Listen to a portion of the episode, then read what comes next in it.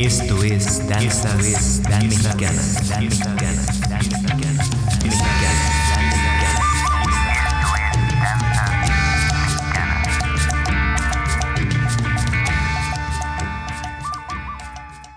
¿Qué tal? Buenas tardes, esto es Alejandro Barragán, estamos en Danzas Mexicanas, transmitiendo desde Nueva York. Ah, hoy nos encontramos con David Aguilar. David Aguilar nos está visitando desde México. David Aguilar es un cantautor. Hola David, ¿cómo estamos? Hola Alejandro, muy bien, muchas gracias, muy alegre de estar aquí. David, ¿cómo te empiezas en la música? Yo empecé en la música por familia, porque mi familia es muy musical, mi papá es, es músico, empecé a involucrarme en la música gracias a él, que es compositor y que toca diversos instrumentos. Entonces, en mi casa siempre todo, todo el mundo ha cantado de toda la vida y ha habido mucha música. Esa es mi primera, eh, mi primera interacción con la música y por familia principalmente, porque mi familia es muy musical y todos cantan y mi papá me indujo a la música recomendándome discos y cosas así. ¿De qué parte de México eres? Soy de Culiacán, Sinaloa, pero radico en el DF desde hace casi 15 años. ¿Y toda tu familia es del norte? Sí. Del noroeste del, del país. Y actualmente ya nadie de mi familia directa vive allá. Mis papás viven en León, Guanajuato. Tengo una hermana en Monterrey, una hermana en Metepec, y una, una hermana en DF. Bueno, bueno, este, tú tienes una carrera artística ahorita ya bastante larga, o sea, me estás comentando Como 10 años. profesionalmente. Ajá, quizás un poquito menos, eh, unos 8 años desde que empecé a tocar un poco más en forma, digamos. Aunque siempre he estado dentro del circuito de músicos independientes en DF. Digo, bueno, en el país, en México. Yo creo que tengo como unos 8 o 9 años tocando mis canciones, cantando, presentándome, girando dentro de México. ¿Cómo puedes definir? Esa es una pregunta un poquito difícil para mí siempre eh, hacerla, especialmente cantautores como tú, porque a mí no me gusta ponerle etiquetas ¿no? a, a- a la, a la música, porque el- si escuchamos el último disco que tienes aquí y escuchamos el, eh, el trabajo que tienes al principio, pues no tiene nada que ver, ¿no? Es, es, es es completamente diferente. Para la gente que no ha escuchado tu trabajo, para la gente que no, que, que no te conoce, especialmente aquí en Nueva York, ¿cómo podrías definir o cómo podrías describir, mejor dicho, un poquito tu... Yo lo que, lo que digo es de que son canciones en español eh, con letra, todas con letra. O sea, es, una, es, es un tipo de canción enfocada a, la letra un poco también. Entonces, son canciones de distintos géneros, canciones globalizadas, le digo yo, porque eh, musicalmente hablando, hago cumbias, hago boleros, hago folclore mexicano, pero también, también hago rock, hago folk anglosajón, hago algún reggae, por ahí me gusta, el, me gusta cierto, cierto carácter del punk, eh, del grunge, eh, del rock en general, digamos, eh, y rap. Tengo por ahí en el disco viene un rap y estoy como empezando a hacer mi- mis primeros trazos después de esta canción para subsecuentes raps que quiero hacer. Pero entonces es una canción libre. Es una canción libre, multitemática.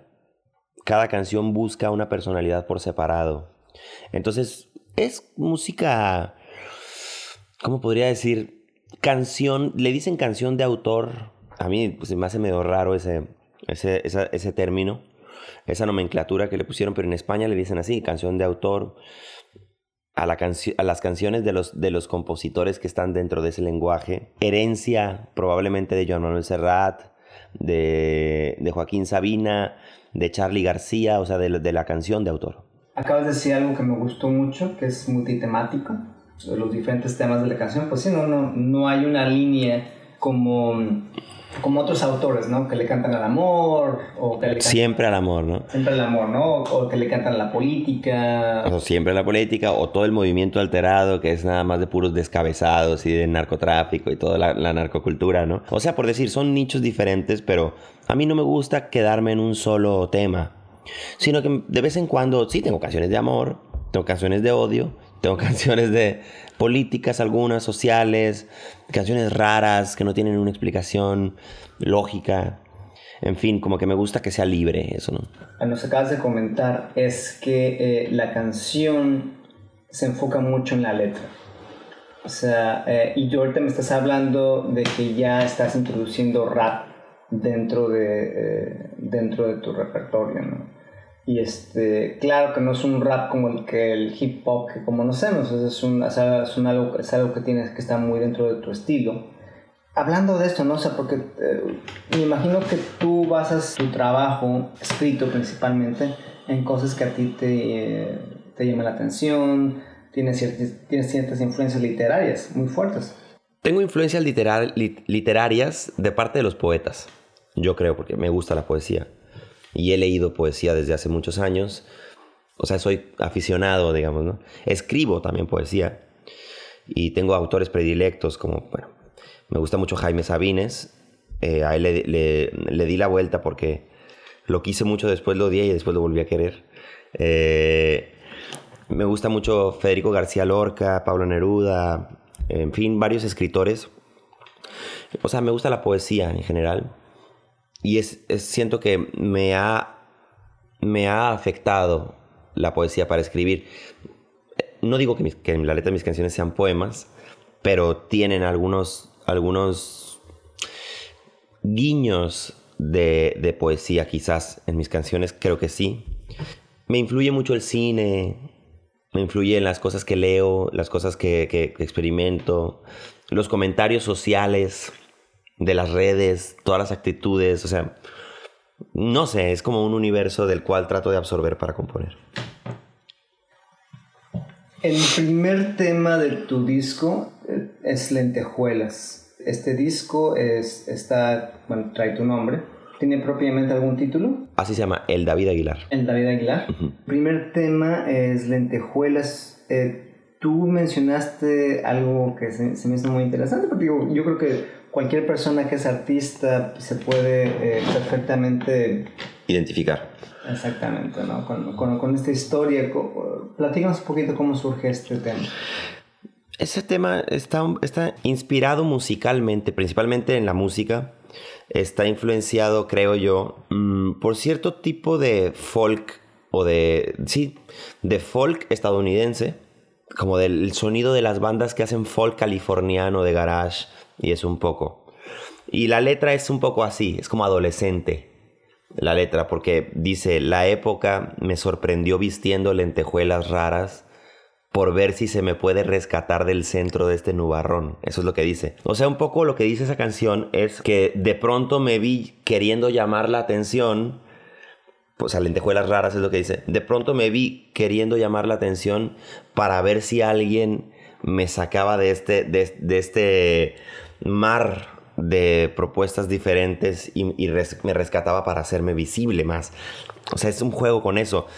Tiene que ver con la ola hipster y todo esto, que toda la gente empezó a actuar diferente para llamar la atención. Diferente para llamar la atención. Diferente para llamar la atención, para que me vean. ¿Qué hago? Soy diferente. Para que me vean, para que me vean. Entonces, como que reflexionando un poco sobre eso, la compuse. Y además toca en el coro hay una cosa emocional en, el coro de esa canción que dice, porque dice, una fiera en nuestro pecho muere por vengarse al fin, por saltar encabronada al cielo, dice, ¿no? Es, es como la, la, voluntad queriéndose manifestar en el ser humano para, para salir, salir y, y, conseguir ser visto, conseguir ser amado, ¿no? Fíjate, nunca, nunca había, lo había explicado como lo estoy explicando ahorita, pero eso es esa canción. Bueno, pues lo escuchemos. Esto es Lentejuelas. La época me sorprendió vistiendo lentejuelas raras por ver si se me puede rescatar del centro de este nubarrón. De pronto fue que yo te vi viviendo como en un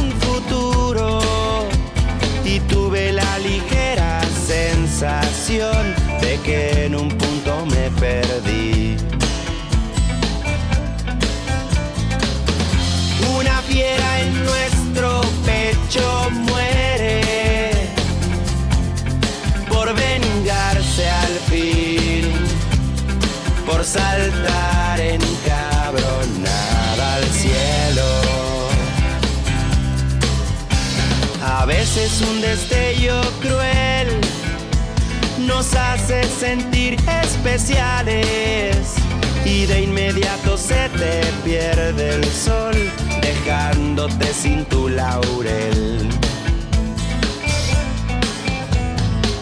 Me acuerdo que antes todo estaba en mí, disimular jamás.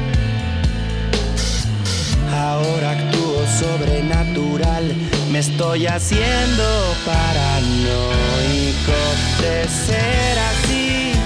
No sé si me brinqué murallas y para mi fortuna solo hallé tormentas hechas de acerrín. Y este vicio de que se hace tarde para desvivir,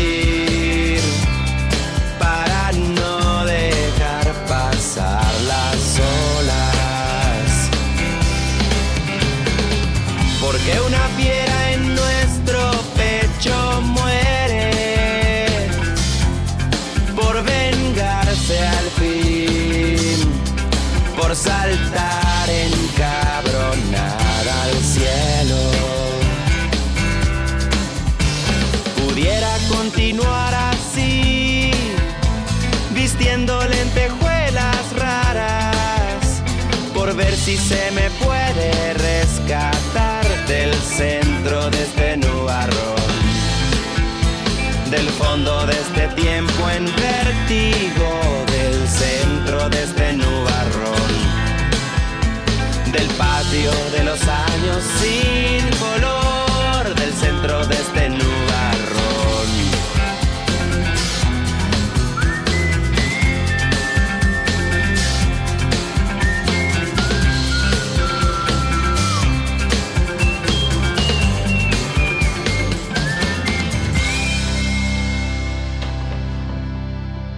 acabamos de escuchar Lentejuelas. Estamos con David Aguilar, escuchando su disco El David Aguilar. ¿Cuándo empezaste a grabar este disco? Este disco lo grabé a principios del 2014. Y ahorita estás en, bueno, estás en la gira, estás promoviendo tu... Sí, lo estoy promoviendo todavía antes de empezar con el segundo material que ya estoy planeando cómo lo voy a grabar. El siguiente material. ¿Cuántos discos tienes a la fecha? Este es el David Aguilar es el primer disco que está distribuido eh, en México.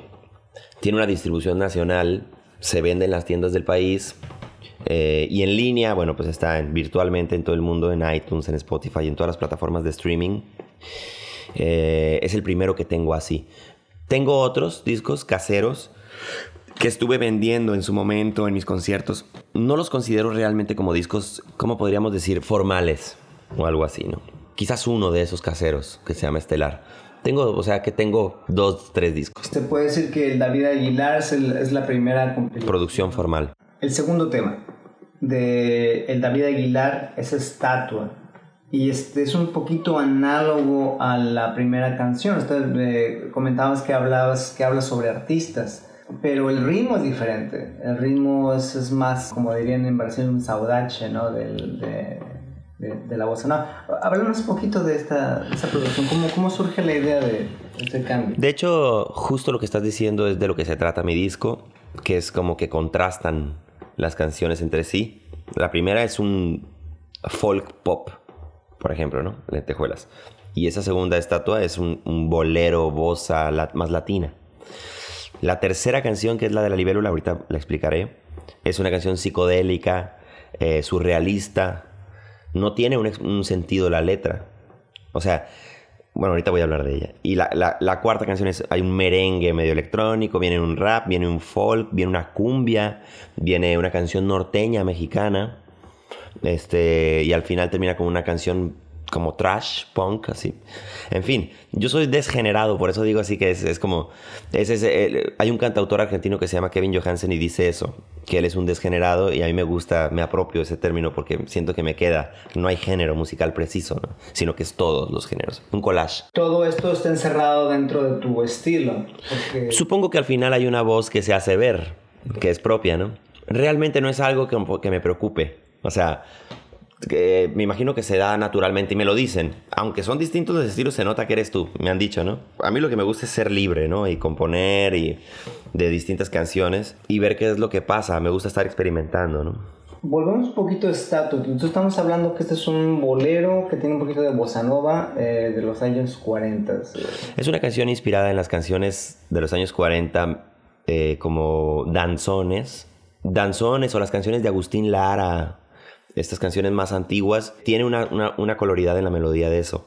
Y la letra, esta canción de estatua, y es una canción que compuse ya hace varios años, debe tener como unos 10 años, está dedicada a los artistas, eh, habla de la belleza y un poco es un, un, un, humor, tiene un humor en la manera en la que está escrita por las rimas tan cortas y es como influenciada de las canciones de los años 40 mexicanas.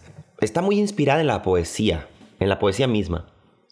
El tratado de la letra dice, yo de cualquier excusa sacaba musas, buscaba las palabras que me taladra, abracadabra en mi intuición leí, en una foto musical creí hacer estatua a la belleza, hacer estatua a la belleza, dice. Ese es el, el texto, ¿no?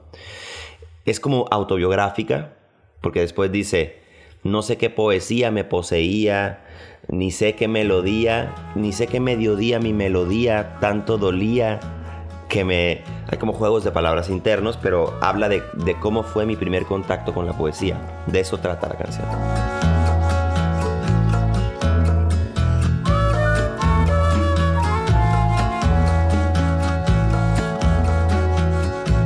Yo de cualquier excusa sacaba musas, buscaba la palabra que me taladra, habrá cadáver en mi intuición leí y en una foto musical creí hacer estatua la belleza.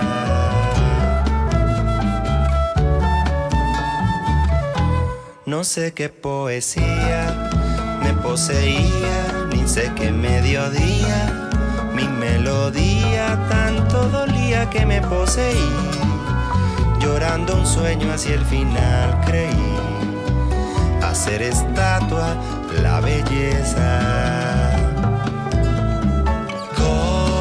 Congelar al girasol, pausar al colibrí.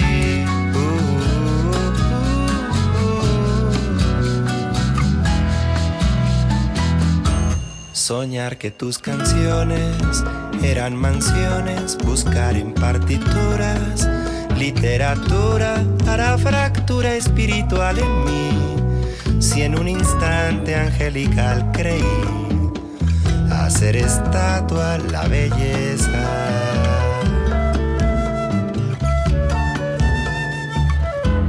No acaba el abismo del espejismo de alzar mi sentimiento al firmamento que en un momento yo me descubrí tan hechizado que hoy igual creí hacer estatua la belleza.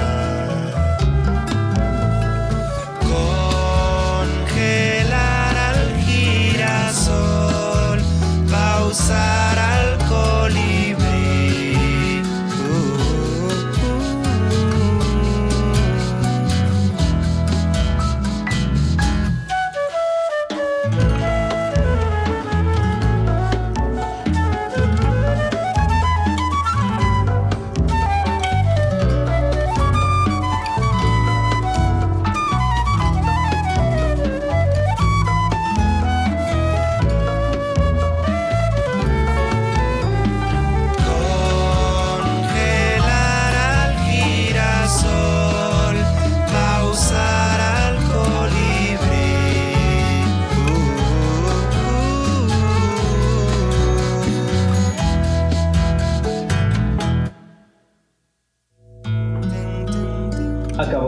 al Estatua de David Aguilar. La próxima canción es abstracta. Entonces nos explicabas que no precisamente es, una canción que tenga un tema específico, ah, sino que es más un, un experimento de palabras. Esta canción que van a escuchar a continuación se llama La de la libélula y es una canción basada mucho en la letra L Entonces, eh, como, la como la letra de la canción es muy rara, me preguntan que sí que quise decir. Y les digo, eh, es una canción libre, o sea, lo que, lo que dice es lo que quiere decir, son imágenes y son, y son aliteraciones. Esto es el uso repetido de la letra L, la de la, libélula, mucha L. Si ves el texto escrito, se ven puros palitos así, de que está lleno de L's. Entonces, eh, es, es, una canción que está compuesta desde una parte no racional y es una canción surrealista, creo yo. Eh, hasta menciona a Dalí por ahí. Entonces, finalmente, es una canción lúdica y está compuesta como si las palabras fueran un instrumento musical, no un instrumento de significado necesariamente. Cuando tú estás haciendo este tipo de, eh, por ejemplo, esta canción específica, tú primero piensas, pensaste primero la letra y después le pusiste la música, o primero haces la música y eso da pauta para escribir la letra. Tengo como diversos modos de componer. En el caso de esta canción, surgió la música, la tenía la música primero la melodía y no tenía letra. Y un día se me ocurrió esta idea y, y creí que la música le venía bien para la idea que yo tenía de letra. Entonces decidí utilizarla y fui experimentando hasta que quedó, ¿no? Pero primero la música y luego la letra, en esta.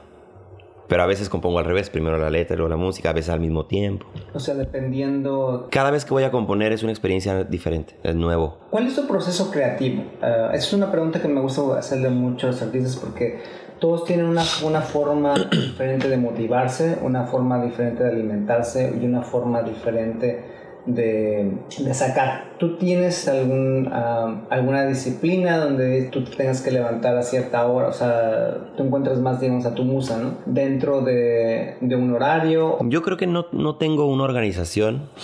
Soy desorganizado para la creatividad. Simplemente vivo, viajo, voy tocando y hago mis cosas y compongo en los autobuses, en los aviones, escribo eh, en la fila del banco, caminando en la calle voy pensando en una idea, o sea, no tengo lugar ni horario ni nada, simplemente voy, todo el tiempo estoy pensando en canciones.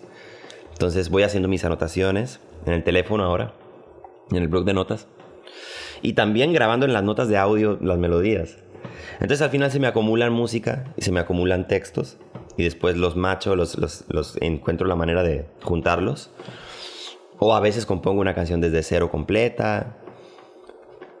No hay como Está en todas partes. Pero siempre estás trabajando. Siempre, sí. Siempre estás trabajando, ¿no? Sí, sí. Si estoy en una sala de espera de algo y estoy solo, lo más seguro es que estoy pensando en una canción, en una melodía, en una letra después de que tú tienes el, eh, la letra, la melodía, digamos, bueno, ahora ya tenemos eh, afortunadamente esta tecnología ¿no? que no nos permite olvidarnos de nada. Sí, antes las escribía la melodía. Cuando no había, cuando no tenía grabadoras y eso, en, en mi libreta escribía con nota musical la melodía para que no se me olvidara pero pues ahora la puedo grabar.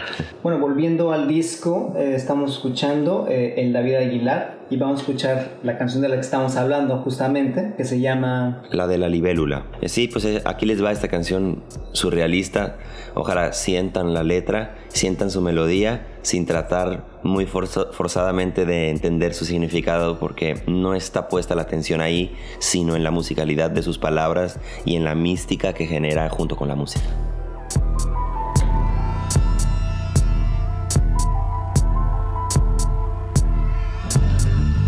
Libélula bélica cálida de Dalí,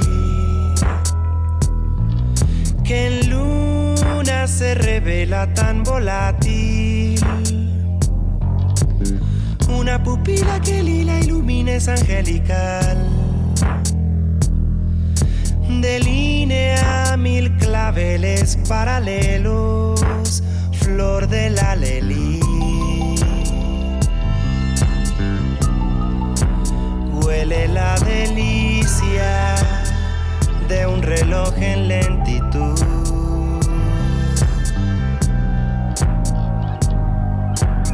Un caracol que pulula en el ciclo más nebular.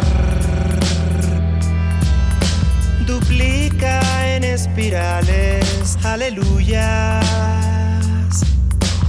Un colibrí de la línea la velo multicolor sin brújula especula un plenilunio, lirio de la luz. Que hablas la blancura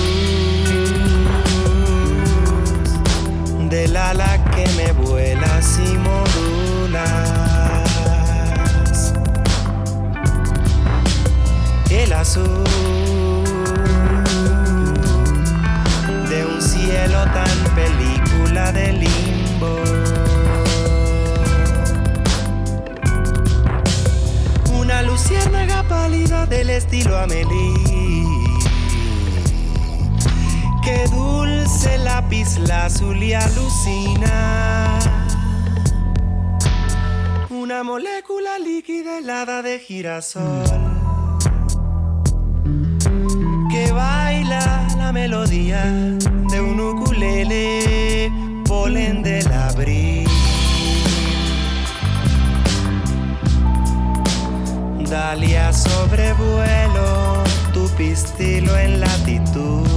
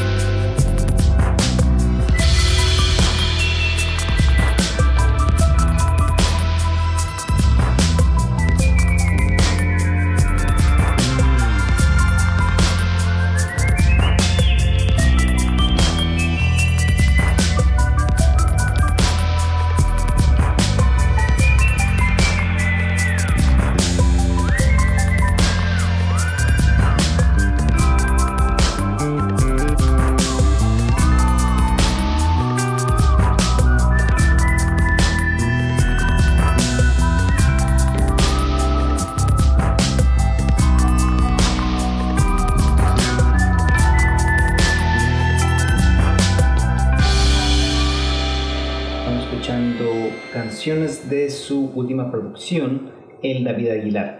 David, en la primera canción de Lentejuelas, tú estás hablando, bueno, yo creo que la, combinación de las primeras dos, ¿no?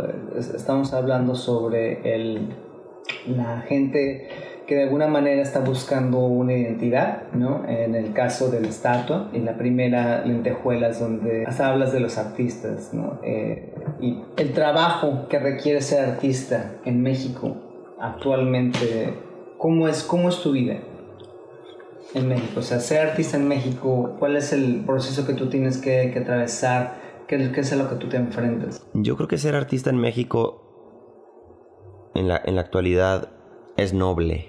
Esto es algo que he venido a saber estando en otros países. Antes tenía la sensación de que era muy difícil ser artista en México. Bueno, por supuesto que lo es. Es muy difícil en todas partes. Pero, mm, al menos en la música, en mi rubro, lo más probable es que México sea de los países que mejor te acogen para eso. Ahorita el DF está lleno de gente de Chile, de Argentina, de Colombia, eh, de España, del Caribe, o sea, hay mucha gente de, distintas partes en México en la industria de la música porque está considerado el DF la capital de la música mundial en español. más que cualquier otra ciudad. De esto me vengo enterando, ¿eh? hace poco. Entonces, los músicos que he tenido la oportunidad de conocer en España, en, Argentina, con los que he hablado, de alguna manera la mayoría pretende irse a México a vivir. Porque sienten que allá está mejor y además se gana mejor. En México se puede vivir como artista. En España, en Argentina, todos trabajan en la mañana y en la noche son artistas. Pero en México podemos ser artistas. Solamente. Cuesta trabajo. Mucho, mucho, mucho. Al principio hay que talonearle y talonearle, pero si te posicionas, estás del otro lado. Y no me refiero a posicionarte como ser como Madonna. O sea, posicionarte, estar en el ambiente independiente, underground, del DF, de la música. Pues se puede vivir así. Tú, tú cuando eras niño, yo cuando era niño, empezamos a crecer, nos empezamos a escuchar la música y, lo primero que uno quiere ser, quiere ser artista, tú quieres estar en el stage, tú quieres ser, ser esa estrella que tú admiras de alguna manera pero hay un, hay un camino, ¿no? Y tú lo acabas de describir, o sea, no es, nadie te va a descubrir. Háblanos un poquito sobre ese proceso, ¿no? Porque lo que yo quiero, lo que escuchen, es de un artista que no caen, no caen las cosas del cielo, ¿no? Que, sino que hay un proceso. Y ese proceso, pues, es trabajo. Pues el trabajo, en mi opinión, consiste, primero que nada, en el fortalecimiento de la obra. O sea, hay que encontrar una técnica, una voz propia. Eh, hay que trabajar para eso, pero hay que crear. Eso es lo que yo digo, hay que crear. Para crear un día algo único, hay que crear primero. Crear, que esa sea lo primero. Eh, eso del lado artístico. Del lado económico o social, de cómo te vas posicionando, pues eso está lacha. O sea, hay que irse relacionando, hay relaciones públicas que hay que hacer. Hay hay que ser gentil para que la música fluya, conocer diversa gente, tocar puertas administrativas, privadas, particulares, de todo, hacer sus propios medios. Por ejemplo, yo hago conciertos en mi casa, míos, y de amigos también. Pero en mi casa, ahí caben 20 personas y entra. Por decir, ¿no? Salir a la calle a tocar, hacer manifestaciones eh, culturales, todo eso, creo que... Pero eso es algo que viene automáticamente si crees lo suficientemente en tu obra. Por eso digo que fortalecer la obra propia es lo que va a dar la voluntad suficiente para que hagas lo demás. Si tu obra, si no confías en lo que tienes que decir, es muy difícil. Lo vas a hacer a medias, quizás. Y eso no significa que si lo hagas no a medias, si lo haces completamente vayas a, ser una persona famosa y eso. Pero eso no es lo que se busca. Buscar eso es equivocado, creo. Lo que hay que buscar es una voz propia, decir algo, sentirse bien como artista. Sentirse bien con lo que has dejado como artista. Eso es lo, lo principal, con lo que estás dejando. Porque en función de eso, tu fuerza va a estar volcada para, para llevar a cabo todo lo demás, lo que haga falta. El crear. ¿no? El, estar creando. Tú, tú todo el tiempo estás trabajando. Tú todo, el tiempo estás, eh, estás en, el metro, estás en el camión, estás eh, esperando, tú estás trabajando. Digo, no todo el tiempo, pues, pero, pero, por ejemplo, en los autobuses, si voy solo o en los aviones, termino letras completas, letras completas, músicas, música. Pero yo ya entré en ese ritmo desde hace muchos años. O sea, He compuesto más de 300 canciones. No digo que todas están buenas. A lo mejor unas 100 más o menos se salvan ahí. Pero he tenido que componer mucho para que por probabilidad salgan unas Estamos buenas. con David Aguilar eh, de la producción, su última producción, El David Aguilar.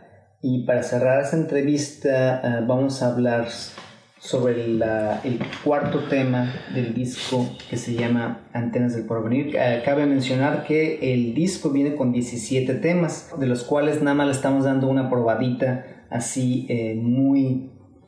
Por encima del agua. Por encima del agua, exactamente. Eh, si quieren ver o escuchar más sobre el trabajo de David, David tiene una presentación, bueno, tú eh, ahorita estás aquí en Nueva York y tienes varias presentaciones, entre una de ellas el 26 va a estar en el Open Mic de Inner City Times. Oscar Luna eh, te va a abrir y vas a estar tocando más o menos por una hora, una hora y media, ¿verdad? Así es.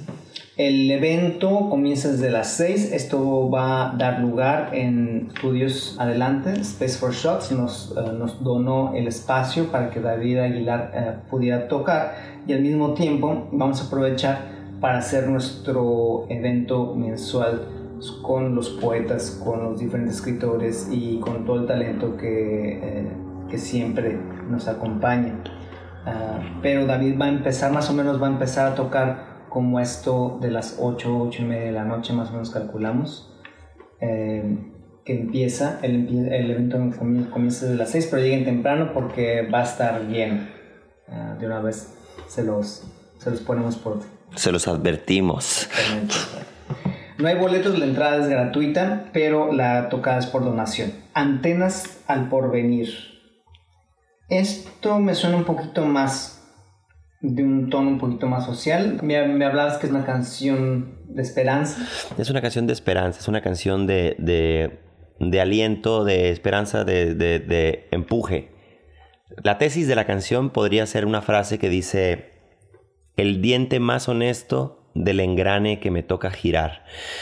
Es una canción optimista sobre una sociedad que, que podría funcionar y sobre cómo ciertas actitudes de nosotros podrían contribuir a que eso suceda, ¿no?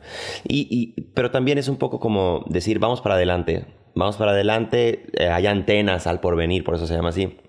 Hay antenas, hay, hay como nueva eh, visualización de planes, hay oasis en medio del desierto, ¿no? Un poquito. Es como decir eso y tiene una vibra de carga social la canción. No puedo evitar preguntarte sobre esto porque, bueno, nosotros vivimos aquí en Nueva York y lo único que nosotros escuchamos son malas noticias que vienen de México, ¿no? Tú como artista, obviamente, pues tú tienes mucho que decir, especialmente porque tú, vives allá. Ah, me acabas de decir algo muy positivo, ¿no? Que como artista vivir en México es una ventaja muy grande. Como ciudadano, ¿cómo, cómo están las cosas por allá en el, en el sentido, creo que lo que te estoy pidiendo es que me des esperanza? Pues yo creo que la situación en México, yo como ciudadano, percibo que hay mucha... ¿Sabes qué es lo que creo que pasa? Que hay muy mala educación. Hay muchos problemas de educación en México. Entonces, eso depara en violencia, depara en pobreza y en la misma desigualdad. Ahora, ¿por qué hay problemas de educación? ese es un problema político, porque México es un país que está agandallado por políticos, políticos corruptos. La corrupción en México no puede más. Está en los topes, eh, en los topes de los límites. Es un país altísimamente corrupto. Por eso, eso ha permitido que empresas como Televisa o TV Azteca le hagan tanto daño al país. La misma corrupción, porque Televisa tiene gente metida en el, en el Congreso tiene diputados que pertenecen, o sea, que, abogan por Televisa o que abogan por TV Azteca adentro del Congreso. Entonces, tienen un poder, es como si fuera otro poder, la tele. El legislativo, el ejecutivo, el judicial y el televisivo debería ser. Realmente es casi así. Entonces, creo que Televisa le ha hecho mucho daño al país. En México hay cosas muy buenas. O sea, yo siempre veo la escala de grises, ¿eh? Veo las cosas buenas y las malas que hay. Siento que es un país noble. A mí me gusta eh, la cultura mexicana mucho. Adoro muchas cosas de México y todo. Pero lamentablemente está muy, muy golpeado. Políticamente hablando, socialmente hablando. Hay mucha desigualdad. Hay 40 millones de pobres en México y hay 25 mil feminicidios en los últimos seis años. Cuidado, esa cifra no la podemos no ver. O sea, feminicidios, porque también de hombres, asesinatos de hombres, pues hay 160 mil, no sé cuánto van, o sea, por toda la guerra del narco y por toda la inseguridad. Pero decir que han matado a 25 mil mujeres en los últimos seis años, yo no sé si en otro país pasa eso, pero no creo. Y peor, que pase sin que pase nada sin que agarren a nadie, sin que agarren... Yo no lo puedo entender. Me deprime mucho pensar en eso. Y me deprime mucho pensar que hay tanta gente tan pobre en México cuando hay unos cuantos que tienen todo el dinero del mundo. Siempre se ha dicho que en México está el más pobre y el hombre más rico del mundo, que es Carlos Slim. Entonces es un país muy dolido por la corrupción, porque hay gente adinerada que se apropió de él, porque hay poderes que lo han manipulado como han querido. The backyard de los Estados Unidos, dicen, ¿no? Entonces, no sé, hay, hay inseguridad, hay, hay, mucha violencia.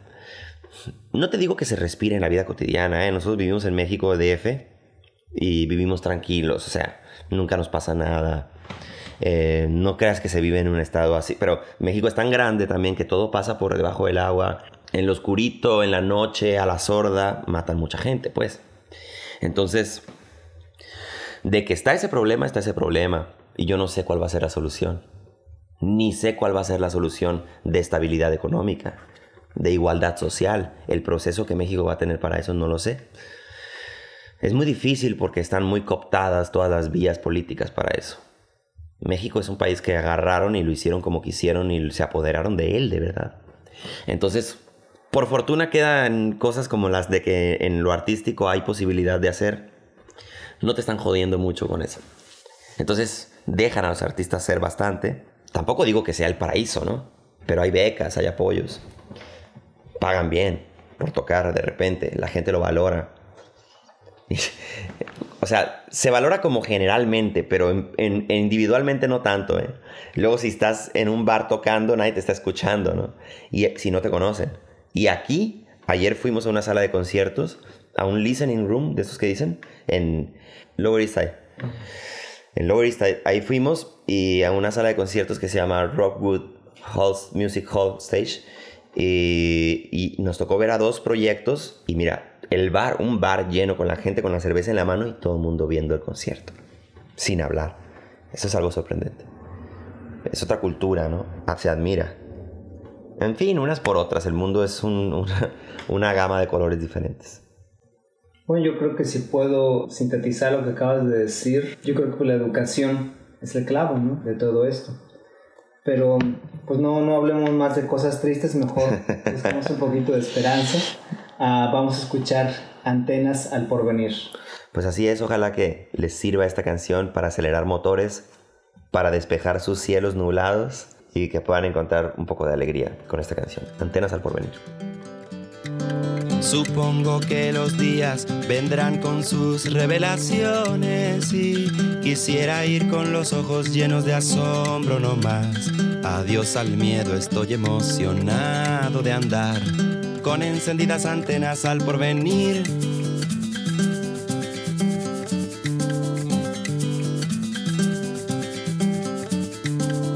Sabe a quién le canto, no se oyen gritos ya de nadie aquí. En medio de este bullicio incomparables, no sé si esté muy gris, si esté ya sobre el mundo, no sé si al menos pueda decirse que es natural yo tan solo puedo tratar de ser en canciones del modo más verdadero que me permita la voz. Tratar de abrir, tratar de ver, tratar de hallar, tratar de ser el diente más honesto del engrane que me toca girar. Y entre paredes con movimiento hallaré señal. Ya es resistencia vivir, porque parece que además no quedan muchas alternativas. Y está la cruel sensación de que el mundo te está haciendo un paro al dejarte vivir al revés. Y quedas balanceándote en la rueda de lo sentimental al preguntarte qué milenarios destellos soy. Son claramente espejismos. Y entonces la alarma del pago que el plazo se vence y correr es mejor que pensar. Dejo intermitente la ilusión de que los días tal vez vendrán con sus revelaciones y en medio de este bullicio incomparables, no sé, tratar de abrir, tratar de ver, tratar de hallar, tratar de ser el diente más honesto del engrane que me toca girar. Y entre paredes no se oyen gritos ya de nadie aquí. Y en medio de este bullicio incomparables, no sé y me distraigo y me retraigo cuando me caigo a la realidad. Pero bueno, la sorpresa siempre está disponible, por eso me quedo con encendidas antenas al porvenir. Con movimiento hallaré señal resistencia vivir. Con movimiento hallaré señal. Ya es resistencia vivir. Con encendidas antenas al porvenir.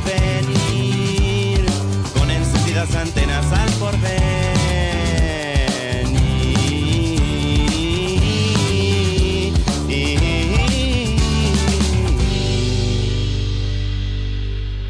Hoy estamos de regreso, esto es Danzas Mexicanas, nos encontramos con David Aguilar, acabamos de escuchar Antenas al Porvenir, una chispa de esperanza, lo cual eh, siempre estamos buscando. David, tú tienes otras presentaciones aquí en Nueva York.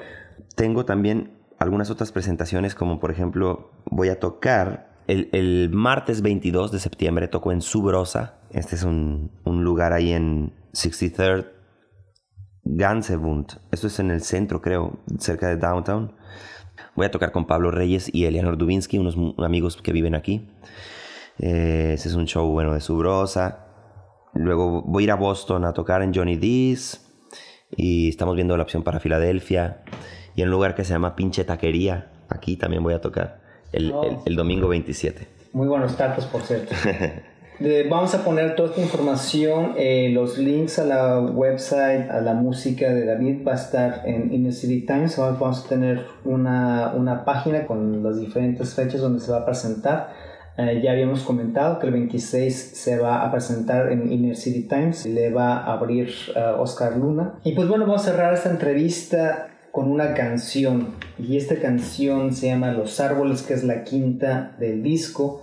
Tengo que, tengo que recalcar que el disco tiene 17 canciones. Esta nada más estamos dando una probadita de lo que es el trabajo de David. Los Árboles. La canción de los árboles está compuesta en Culiacán, Sinaloa, que es de donde yo soy, en el río. Eh, me tocó vivir un tiempo ahí, como un año cerca del río. Iba a correr ahí, eh, me iba a tocar ahí a la orilla del río, bajo los árboles. Es una canción inspirada en las canciones viejas del folk o del, de la del folclore mexicano también, de la música norteña antigua que hablan de árboles, canciones que hablan de las bugambilias, de, del- de los rosales. Una canción, es una canción campirana, eso es. Es una canción campirana, hasta cierto punto moderna. Entonces así, lo, así la, la describiría, una canción campirana inspirada en las canciones antiguas de la naturaleza. Pues nos despedimos de David Aguilar y esto es Los Árboles. De su última producción, el David Aguilar. Quiero ir para allá con los árboles y saber lo que no puedes ver, lo que nunca te he dicho. Mi canción